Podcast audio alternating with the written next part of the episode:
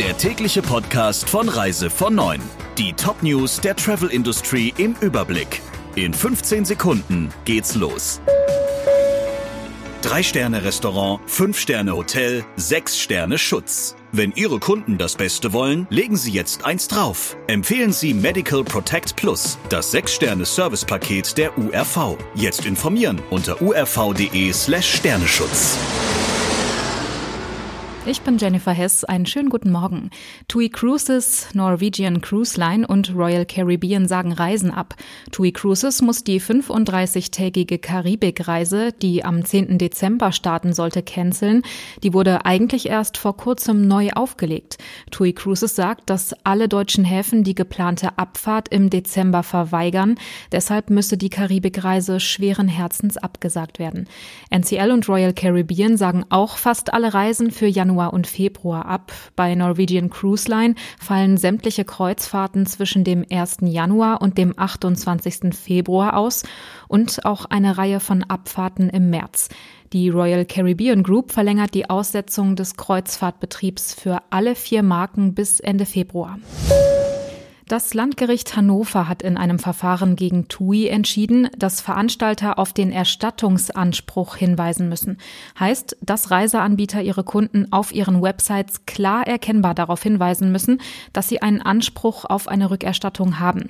Das muss in den Informationen zu stornierten oder abgesagten Reisen stehen.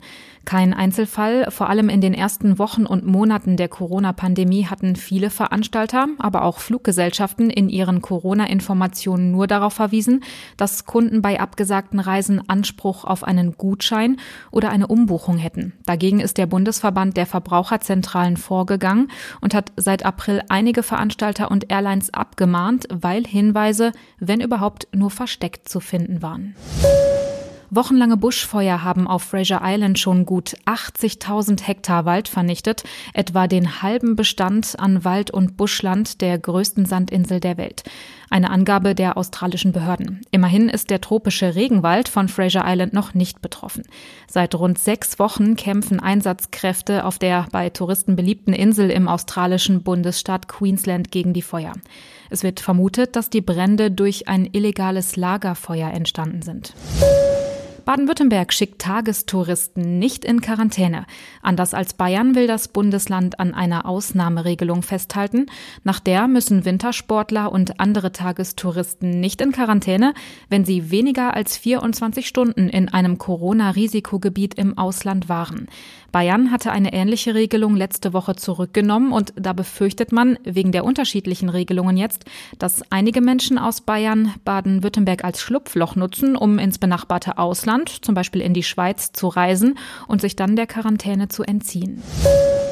71 Prozent der Menschen in Deutschland wären laut einer Umfrage des Meinungsforschungsinstituts Kantar Emnet im Auftrag von Greenpeace bereit dazu, weniger zu fliegen, wenn es dazu beiträgt, Umwelt und Klima zu schützen. Rund 1000 Menschen wurden befragt. 64 Prozent wären auch dazu bereit, für ihre Urlaubsreise nur noch alle drei Jahre in ein Flugzeug zu steigen. Und 59 Prozent sprechen sich sogar dafür aus, dass Flugreisen auf ein jährliches Kilometerbudget beschränkt werden. Das waren die wichtigsten Meldungen im Überblick. Wir wünschen noch einen schönen Freitag und schon mal ein schönes Wochenende. Der Reise von Neuen Podcast in Kooperation mit Radio Tourism. Mehr News aus der Travel Industry finden Sie auf reisevon und in unserem täglichen kostenlosen Newsletter.